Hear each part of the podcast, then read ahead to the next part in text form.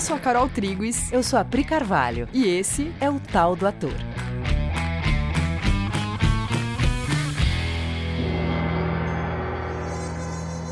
E aí, galera? Oi, gente. Tudo bem, amores? Como vocês estão? A gente fez uns episódios falando sobre se aproximar das premissas dadas, estudar o texto. Agora a gente queria falar um pouco sobre construção de personagem, os primeiríssimos passos dessa construção. Quando você começa a estudar uma personagem, você sente medo? Medo do quê? Medo de que você não vai conseguir achar a personagem. Tá, mas onde que ela tá? A personagem. A personagem costuma estar tá descrita no texto, no roteiro, né? Então, o quanto a gente consegue escarafunchar o roteiro para que ela possa começar a se mostrar e você, ator, se sentir mais como um detetive do que como um criador de algo do zero? Mas como eu escarafuncho o texto? E se você fizer um mapa de tudo que está descrito sobre a personagem? As coisas que ela fala de si mesma, as coisas que ela fala das pessoas, tanto na frente das pessoas como nas costas das pessoas as coisas que ela fala da vida, da situação em que ela se encontra, do seu contexto. Com certeza, depois desse levantamento, você vai estar mais perto do que essa personagem pensa. Seria o equivalente de fazer uma entrevista com ela. Uhum. É igual na vida, né? Repara. Tem as coisas que você fala sobre você mesmo, Aí tem as coisas que as pessoas falam de você, tem as coisas que as pessoas falam de você na sua presença, as coisas que as pessoas falam de você na sua ausência, tem as coisas que você fala sobre a vida, como a vida é, como as coisas são, de acordo com você mesmo, no caso, né? Com a personagem é a mesma coisa, só que com uma coisa que facilita muito que é o texto, ou seja, o mapa onde tudo isso tá. Perceba se um dos medos de olhar para algumas características ou vivências dessa personagem tem a ver com a sua personalidade sendo contra essas características e vivências. Porque isso vai fazer com que você fique muito confuso como ator. E provavelmente você não vai ter claro, eu tô indo contra. Vai ficar mais com cara de eu não tô entendendo, eu não gosto dessa personagem. Nesse lugar, você corre o risco de minimizar a personagem. Ou então você entra numa supervalorização. Ai, meu Deus, essa personagem é muito complexa, eu não consigo ir lá. Tudo isso é uma grande confusão na cabeça que deixa a gente autocentrado e aí é que a gente não vai lá mesmo. Mas não é porque é difícil, mas sim porque a gente não está olhando ainda. A gente está falando. A gente está na gente ainda.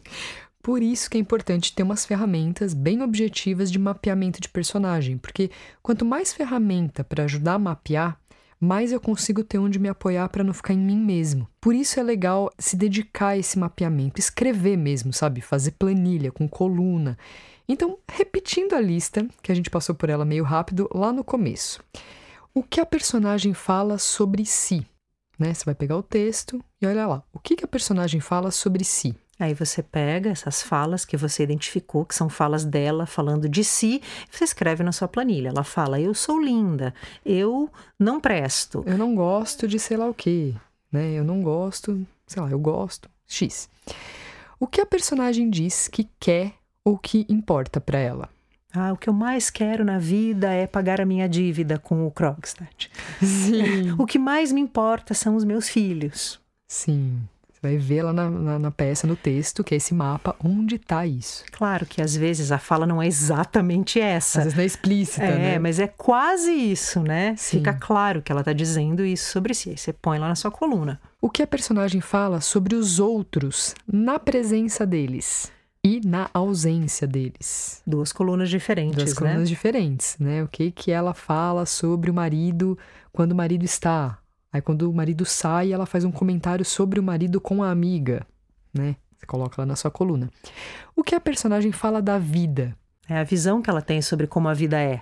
Sim. Né, sobre valores que ela acha que estão aí, que, né, que são valores da vida, dificuldades, enfim, a visão que a personagem tem sobre a vida. O que falam dela na presença dela e o que falam dela na ausência dela? Que o que falam dela na ausência dela, obviamente ela não ouve, mas você ganha a perspectiva de como ela é vista pelos outros personagens. Sim. E que cenas ela presencia e que cenas ela não presencia, né? Porque eu tô lá, né, como atriz, eu tô lá lendo o texto, eu vou fazer um panorama inteiro da peça, né? Eu vou ter a peça inteira na minha cabeça, todas as cenas estão na minha cabeça, mas a personagem não participou de todas as cenas necessariamente, né? Onde que ela tá e onde que ela não tá. Bom, aí você vai visualizar tudo isso agrupado. As frases vão estar tá lá nas colunas e isso vai formar um mapa da personagem bem descritinho para você poder olhar. E aí, quando você olha para essa tabela, você vai experimentar uma mágica, que é você ganha uma visão da personagem muito delineada e ela começa a virar uma pessoa que você conhece. Esse mapa vem antes de pensar o objetivo, né? Vem antes de tudo, é para achar a personagem. Ele vai te ajudar a encontrar depois os objetivos que ela persegue. Inclusive, uma dica de ouro de trabalho de ator sobre si mesmo nesse tema do mapeamento. Para facilitar fazer isso com a personagem e você entender que isso é assim, é bem importante identificar tudo isso dentro da sua própria mente antes. Então, faça esse exercício de mapear as suas falas mais comuns sobre você mesmo, sobre as pessoas com quem você convive, os seus pensamentos mais comuns, né? Quais são os pensamentos que sempre voltam na sua cabeça sobre situações, seus pensamentos sobre você nas situações e, sobretudo, identificar o que você pensa que é a vida. Como você pensa que as pessoas são? Tenta esclarecer tudo isso para você mesmo. E esse exercício talvez seja uma coisa que você vai começar a fazer e vai ficar aprofundando um tempo, anotando coisas dia a dia, porque quando a gente começa a abrir esses lugares, eles começam a vir à tona. E é legal se dar tempo para amadurecer isso dentro de você. Porque se você não sabe isso sobre você, se você não conhece de forma um pouco mais aprofundada como você pensa e vê as coisas, você vai acabar impondo isso como filtro em toda a construção de personagem e não vai nem notar. Sim. Então, a gente vai deixar uma proposta para te ajudar nesse exercício. Pensa aí e vai anotando, ó, exercício do ator sobre si mesmo. Quem são as pessoas com quem você mais se encontra? Quais são os principais assuntos que você mais fala sobre com elas? Você fala sobre outras pessoas? O que que você fala? Suas opiniões sobre alguns assuntos sempre voltam a aparecer nas suas conversas? Que opiniões são essas? Provavelmente essas opiniões interferem na visão que você tem sobre a vida e sobre o mundo, e até sobre como são as pessoas. Você identifica comentários mentais que você sempre faz? Por exemplo, quando está olhando o Instagram, vendo um filme, ou diante de situações cotidianas, sei lá, tipo reunião de família. Tem alguns comentários que você sempre faz na sua cabeça? O que as pessoas falam sobre você para você? E voltando a falar de personagem, vamos falar um pouco mais sobre mapear as cenas que a personagem presencia ou toma parte, o que ela vê e o que ela não vê. A gente vai dar uma explicada porque nem sempre a gente entende de cara para que isso serve. Por exemplo, a Branca de Neve ela não presencia cenas da madrasta no espelho, por exemplo, ou da madrasta com o caçador dando ordens para matar a Branca de Neve. E nem presencia depois as cenas da madrasta se transformando na velhinha, enfeitiçando a maçã que ela vai oferecer para Branca de Neve depois. Percebe? A Branca de Neve ela não vê essas coisas. E você pode até dizer: "Ah, eu sei que a Branca de Neve não tá lá na cena do espelho, espelho meu, eu sei". Pois é, você sabe, mas o quanto isso é útil para você.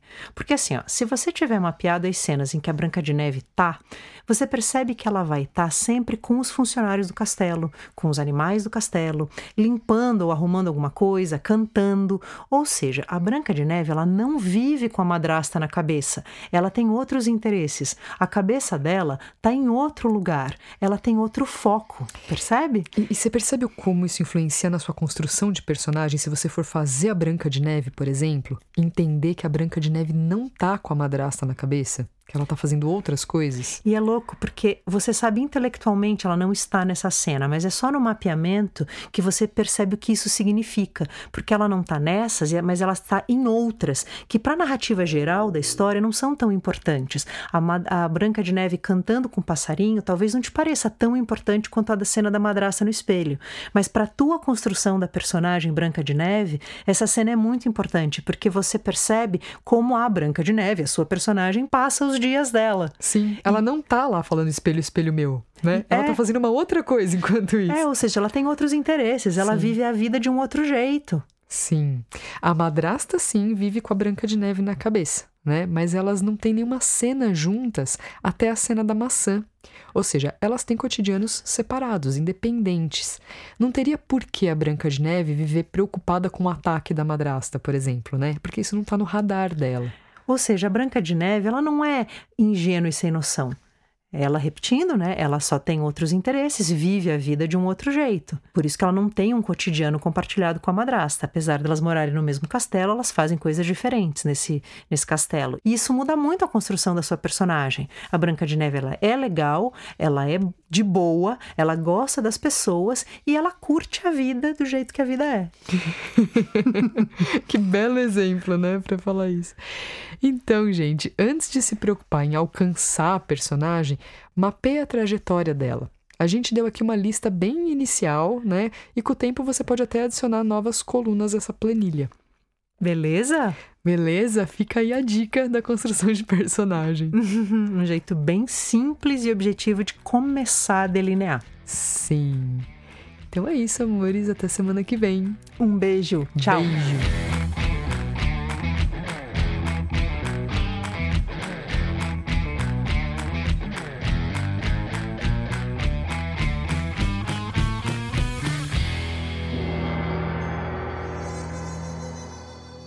Então, faça esses. Esse, voltando, Léo.